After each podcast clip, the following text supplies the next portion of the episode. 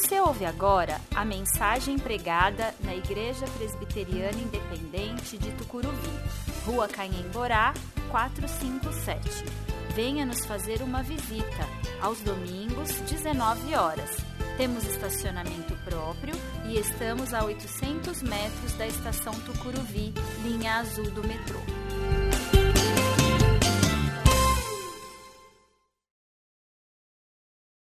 Leitura do Evangelho de João, capítulo 16, versículos 20 a 24.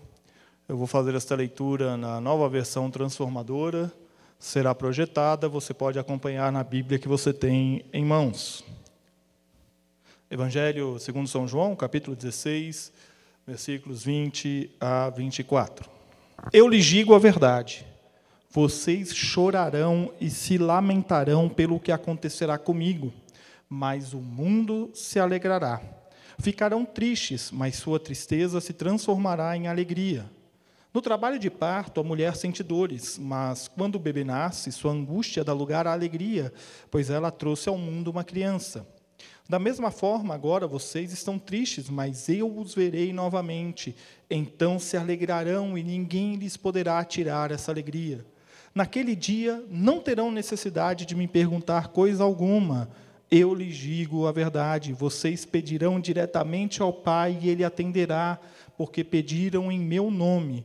Vocês nunca pediram desse modo. Peçam em meu nome, receberão e terão alegria completa. O Evangelho de João é um dos evangelhos mais teológicos dentre os quatro, um relato acerca da vida de Jesus, o último dos evangelhos que nos apresenta Jesus como o eu sou de Deus para a humanidade. Jesus, o Senhor e o Salvador.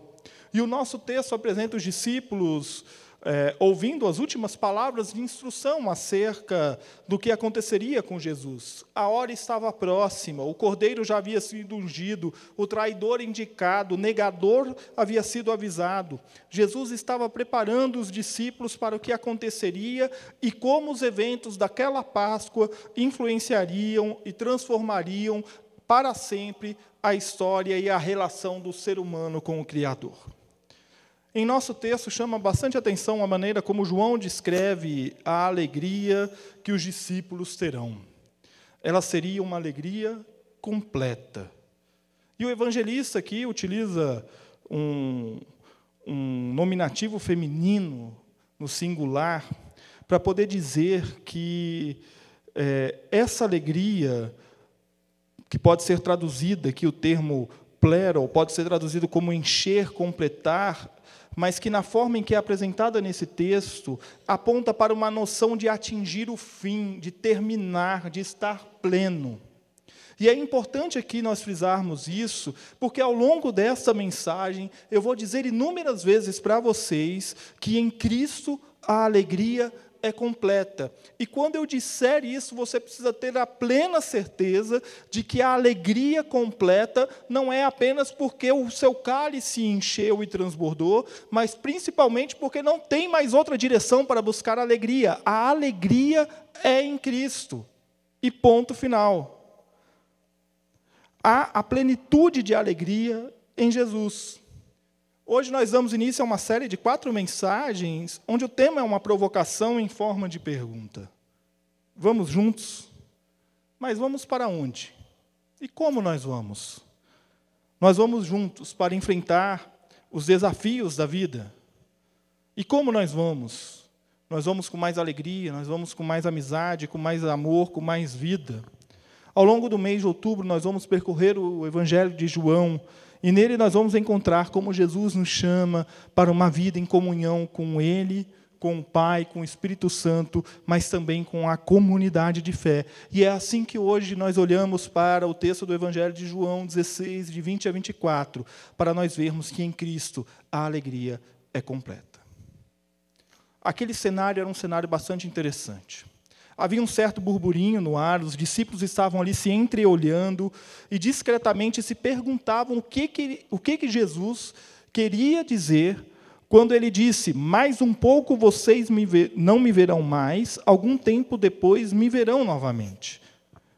O enigma persistia em suas mentes e, de frente a eles, Jesus observava, percebendo que eles queriam perguntar algo, mas eles não tinham a iniciativa de fazê-lo. E após alguns instantes, Jesus toma a palavra novamente e diz: Vocês perguntam entre si o que eu quis dizer quando eu falei, mais um pouco e vocês não me verão. Algum tempo depois me verão novamente. Todos os presentes voltam seu olhar para Jesus, fixam o olhar nele, e Jesus então começa a explicar: Eu lhes digo a verdade, vocês chorarão e se lamentarão pelo que acontecerá comigo, mas o mundo se alegrará. Vocês ficarão tristes, mas a sua tristeza se transformará em alegria.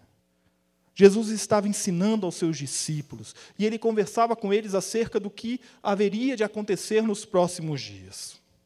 Se você voltar ao início desse trecho narrativo de João, ele se inicia lá no capítulo 13, quando Jesus ali é ungido como cordeiro, tem a cerimônia do lava-pés, e a partir dali ele inicia a explicação de tudo o que lhe aconteceria nos próximos dias, preparando os discípulos para enfrentar o que viria pela frente.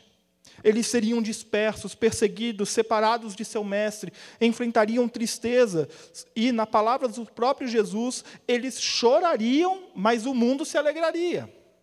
Haveria dor, haveria separação, haveria perseguição. O cenário que se desenhava era desolador, era incompreensível. Judas trairia Jesus e o grupo. Pedro já estava avisado que ele negaria o mestre.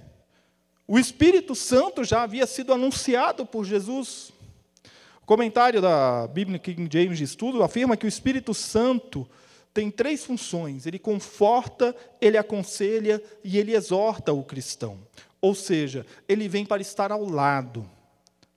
Haveria dor e não seria pouca. E Jesus usa a imagem do trabalho de parto para ilustrar. A mulher sabe que vai sofrer, a dor do parto, mas a alegria de ter a criança no colo, de ter uma nova vida em seus braços, supera qualquer dor. O que o mestre estava dizendo aos discípulos é que para que a alegria fosse completa, ele precisaria cumprir o seu papel de Cristo, sofrer e vencer. Em Cristo a alegria é completa. E os discípulos precisavam ser alertados que o que eles veriam nos próximos dias seriam cenas de profunda dor e violência, mas que o fim de tudo seria ressurreição, vida eterna, alegria permanente em Cristo. A vitória é certa, mas a dor no caminho é necessária. E isso os discípulos precisavam compreender. E ao alertar os discípulos sobre a tristeza, Jesus estava lembrando que o povo de Deus experimentou momentos de tristeza que se converteram em alegria. Lá em Esther 9, 22 diz: ordenou que celebrassem com festas e alegria, presenteando uns aos outros com alimentos e distribuindo presentes aos pobres. Assim recordariam a ocasião em que os judeus se livraram de seus inimigos e em que sua tristeza foi transformada em alegria e seu lamento em dia de festa. Além de recordar que toda tristeza seria transformada em alegria, Jesus estava ali cumprindo uma profecia da qual ele mesmo já havia feito referência sobre si, que é a profecia do texto de Isaías.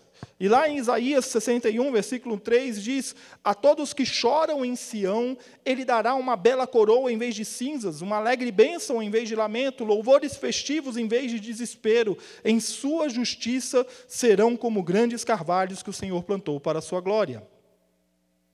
Os discípulos estavam sendo alertados que eles enfrentariam tristezas, mas estavam sendo confortados com a mensagem de que em Cristo a alegria é completa. Os discípulos enfrentaram tristeza e nós também enfrentamos tristezas. Em 27 de maio de 1974, uma missionária norte-americana chamada Debbie Dortzbach trabalhava num hospital na Eritreia. Ali ela desenvolvia uma atividade missionária e atendia a população ali, uma população bastante carente. Só que naquele dia, pela manhã, entrou um homem naquele hospital com uma máscara e um fuzil apontado para ela. E Debbie foi sequestrada.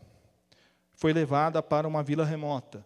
E durante 26 dias, ela teve que se alimentar em uma caneca, teve a sua liberdade tolhida, ficou num barraco de pau feito e coberto ali com algumas folhas, e corria um perigo iminente de morte na mão daqueles rebeldes, é, e havia um, um certo clima de violência no ar, e depois de 15 dias ali, presa, os seus sequestradores lhe dão a oportunidade de pegar um radinho e ouvir a rádio.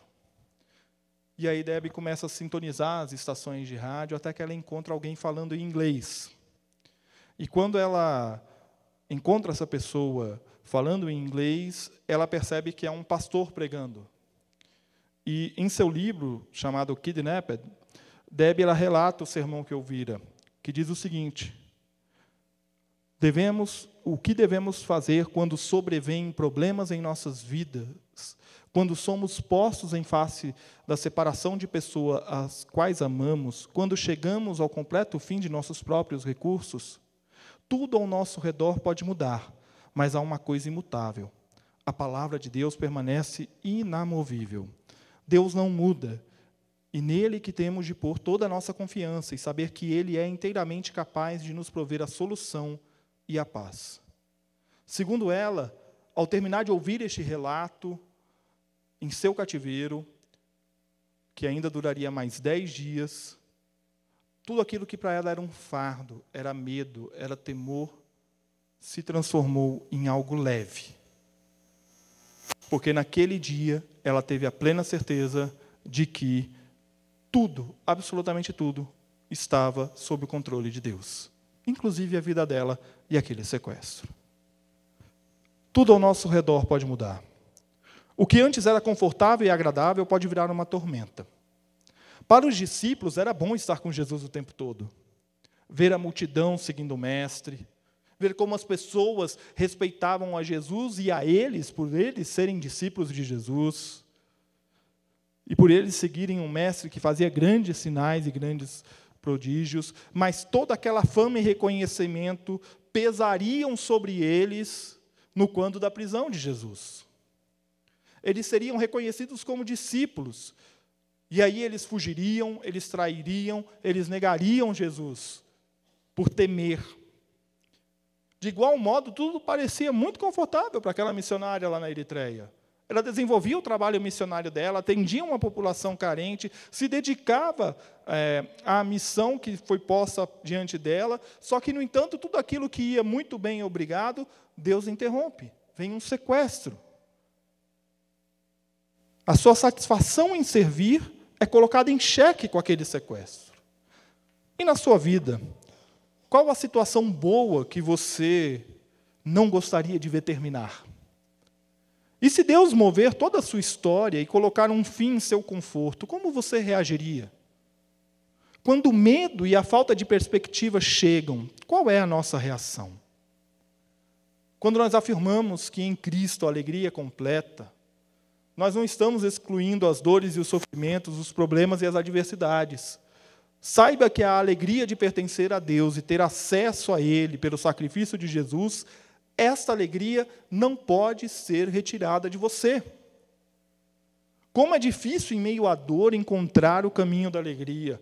Olhar em meio às circunstâncias adversas e conseguir ver que há uma saída para a dor. E que essa saída para a dor passa pelo Calvário, passa pela cruz, passa pela tumba, mas que tudo isso é circunstancial, é passageiro. Porque toda tristeza encontra o seu fim em Cristo.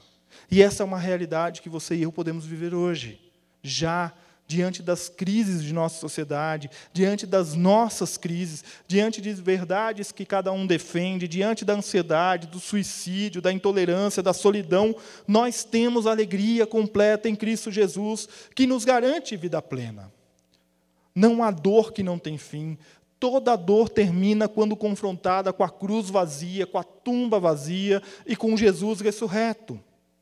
Nós não podemos nos render à dor e sofrimento momentâneo, porque em Cristo a alegria é completa. E aqui eu quero voltar meus olhos novamente para aquela cena em que Jesus está com os discípulos e todos estão ali com os olhos fixos nele. E então Jesus começa a explicar, dizendo que aqueles discípulos ficarão tristes, mas a sua tristeza se converterá em alegria. E para que eles compreendessem melhor isso, ele ilustra utilizando a imagem do trabalho de parto, e depois ele continua afirmando que o fim da tristeza estava próximo e que não haveria mais necessidade de se pedir ao filho, porque eles poderiam pedir diretamente ao pai, em nome do filho. Era só pedir que Deus daria a eles a alegria completa. Dor, tristeza, sofrimento por que, que Jesus estava falando disso agora? Estava tudo indo tão bem, milagres sendo feitos, a vida acontecendo, o reconhecimento chegando. Por que falar disso agora? Jesus encerra esse trecho dizendo: Eu lhes falei tudo isso para que tenham paz em mim. Aqui no mundo vocês terão aflições, mas animem-se, pois eu venci o mundo. Dor e sofrimento como nós vimos, é parte da vida dos discípulos. E os discípulos enfrentariam grande dor, grande tristeza, abandono. No entanto, em Cristo a alegria é completa e essa alegria não pode ser tirada, não pode ser removida. Toda confusão e desentendimento terminam quando se está diante de Cristo. E Jesus estava antecipando essa verdade para eles. Haveria dor? Sim. Eles entenderiam tal sofrimento? De maneira nenhuma não compreenderiam, mas eles experimentariam a graça do amor de Deus derramada profundamente sobre a vida deles em forma de alegria, quando naquela manhã de domingo as mulheres fossem até o jardim e verificassem que aquela tumba estava vazia. E alguns deles não acreditariam e sairiam correndo para ver a tumba vazia. E alguns deles ainda não acreditariam e só acreditariam quando vissem Jesus ressurreto. Ali não haveria mais incompreensão, porque o Espírito Santo estaria com eles, e diante de Jesus ressurreto, haveria festa e alegria, e uma alegria que não se pode tirar. Deus demonstra seu amor pela humanidade ao permitir que em Cristo o ser humano o busque e encontre nele a fonte de toda a vida e de toda a alegria os discípulos estavam aprendendo a andar com Jesus, a viver com ele, como ele viveu. E nessa relação eles aprendem a se relacionar com o Pai de uma maneira diferente. Deus permite que os discípulos peçam a Ele, por meio de Cristo, algo incompreensível e impensável até então. O que Jesus revela em sua fala é que Deus escolheu uma maneira de se relacionar com o ser humano que não é nova, mas que é direta e definitiva. Não há mais necessidade de sacrifícios, porque em Cristo nós temos acesso ao Pai de maneira direta. Assim, tudo o que nós pedimos em nome de Jesus receberemos. E nós não vamos receber porque é o desejo do nosso coração, mas porque é o desejo de Deus para nós, que a nossa alegria seja tão completa que transborde. Como é bom saber que em Jesus nós temos acesso ao Pai Todo-Poderoso, o Pai que nos ama, o Pai que nos criou, como é bom saber que os discípulos experimentaram, após a ressurreição, a presença do Espírito Santo, consolador, conselheiro e exortador. E como é bom saber que hoje nós podemos contar com o Espírito Santo que intercede por nós e que nos coloca diante da vontade de Deus. Em Cristo, toda tristeza encontra o seu fim e a alegria é completa. Mais uma vez aqui eu retomo o significado da palavra completa. Por que, que João utiliza essa palavra? Ele utiliza para dizer que é plena, está encerrada, você não tem mais uma vírgula a acrescentar, mais nada a dizer. A alegria já está plena na vida dos seus discípulos. É assim que nós compreendemos então que em Cristo a alegria é completa. E essa alegria que foi garantida aos discípulos também é assegurada a nós. Quando nós observamos a realidade ao nosso redor, nós percebemos o quanto a busca pela felicidade é uma constante na nossa sociedade. O que é felicidade para você? Para a imensa maioria das pessoas, a resposta a esta pergunta está fora de si mesmo. A felicidade são os meus filhos, são os meus netos, é a minha casa, é a minha família, é a minha condição financeira, é o meu casamento. No entanto, a visão bíblica de felicidade diz que a felicidade habita em nós. E habita em nós de maneira plena. E a resposta a essa pergunta passa pela maneira como nós compreendemos o sacrifício de Jesus. Se a felicidade reside em pessoas e coisas, não haverá constância em sua felicidade. Você estará sempre insatisfeito. Sempre insatisfeito. No entanto, se a minha felicidade, a sua felicidade, está firmada na ressurreição de Cristo, nós temos a paz necessária para enfrentar as dificuldades da vida e seguir adiante, vivendo felizes. Nós buscamos a felicidade em todas as dimensões da nossa vida e nós nos esquecemos que a felicidade está firmada na Páscoa.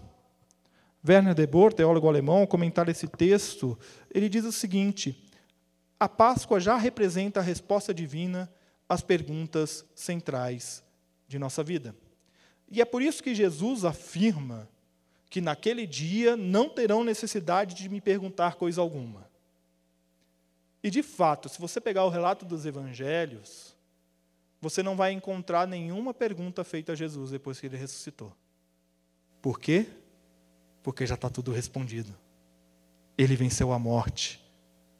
Não havia necessidade, o evento da Páscoa era a resposta mais que necessária, e a alegria do reencontro com Jesus foi o ponto final da busca pela alegria constante. Deus nos chama para uma vida dedicada a Ele quando ele demonstra o seu amor, seu imenso amor pela criação, pelo mundo, ao enviar o seu filho para que tenhamos vida, ele está nos mostrando que em todo o cosmo não há e não haverá maior amor e felicidade que estar na presença do Pai. Deus não está preocupado em satisfazer os desejos do seu coração com alegrias momentâneas, firmadas em circunstâncias Deus é eterno. Lembre-se disso. Deus é eterno. E a alegria que Ele nos oferece em Cristo é eterna. Mantenha o foco na busca pelo que é eterno, porque é para a eternidade que Deus nos chama. E ao afirmar que em Cristo a alegria é completa, eu afirmo que essa alegria é eterna não há mais nada a fazer para ampliar a alegria, porque ela já está plena em Cristo. E por Ele nós temos acesso a esta alegria que jamais pode nos ser retirada. Nós temos o privilégio de viver a alegria completa que só Deus pode nos dar em Cristo Jesus. Eu posso encontrar felicidade inabalável quando simplesmente escolho acreditar que a palavra de Deus é verdadeira para mim e que ela me dá as informações necessárias para que eu possa viver a alegria completa em minha vida. A comunhão com os irmãos de fé, o acesso aos meios de graça, a oração, a ceia do Senhor, a leitura da palavra, que é feita de maneira individual ou comunitária, nos fortalecem na caminhada e nos fazem compreender que a felicidade não é uma busca constante, mas a felicidade é uma realidade a ser vivida em todos os momentos. As lágrimas acontecerão? Sim, acontecerão. As tristezas nos assolarão? Com toda certeza nos assolarão. Mas em Cristo a alegria é completa e a tristeza tem o seu fim. Concluindo, os discípulos estavam vivendo um momento singular. Jesus havia sido ungido, estava falando sobre o Consolador e sobre as tristezas e perseguições que eles enfrentariam. O testemunho que temos dos apóstolos é o de perseverar em meio às tribulações. A carta aos Hebreus, no capítulo 11, diz: Outros, porém, foram torturados, recusando-se a ser libertos e depositaram sua esperança na ressurreição para uma vida melhor. Alguns foram alvo de zombaria e açoites, e outros acorrentados em prisões. Alguns morreram apedrejados, outros foram cerrados ao meio, e outros ainda mortos à espada. Alguns andavam vestidos com peles de ovelhas e cabras, necessitados, afligidos e maltratados. Este mundo não era digno deles. Vagaram por desertos e montes, escondendo-se em cavernas e buracos na terra. Eles enfrentaram tudo isso sem reclamar. Eles enfrentaram tudo isso sem lamentar. Aliás, se você for no relato de Atos dos Apóstolos, você vai encontrar lá os discípulos se alegrando, se alegrando, porque foram açoitados por amor a Cristo. 39 açoites, cada um. Saíram reclamando de dor, saíram reclamando da prisão, saíram reclamando da cadeia. Não, saindo, saíram louvando a Deus, porque passaram pela dor, passaram pela tristeza, mas sabiam que estavam enfrentando o que estavam enfrentando, alegres, por poder sofrer em nome do Evangelho. O convite que nós fazemos hoje é para olharmos para as dificuldades da vida e nós caminharmos juntos, em comunidade, buscando viver com mais alegria diante das tribulações momentâneas da vida. Teresa Dávila tem uma oração bastante pertinente para isso. Ela diz: Não te turbe nem te amedronte, tudo passa, a paciência tudo alcança. A quem tem Deus, nada falta. Só Deus basta. A quem tem Deus, nada falta. A vida está completa. A alegria está completa. E assim nós vivemos a plenitude do Espírito Santo, com alegria, com vida, com amizade, com amor. E quando as circunstâncias e situações da vida te puxarem em direção às lágrimas, desespero e falta de esperança, lembre-se que em Jesus nós temos a alegria completa e que esta comunidade de fé, que esta igreja, povo de Cristo, povo da alegria, reunida, está para te auxiliar, para te estender a mão, para caminhar com você, para que o seu fardo seja leve, não seja pesado para que a momentânea tribulação seja superada, para que tenhamos a certeza de que só Deus nos basta. Vivamos a vontade de Deus para nós todos os dias, todo instante, sabendo que o Pai está conosco sempre. Diante das circunstâncias adversas da vida, eu te faço o convite. Vamos juntos? Vamos com mais alegria? Que Deus assim nos abençoe.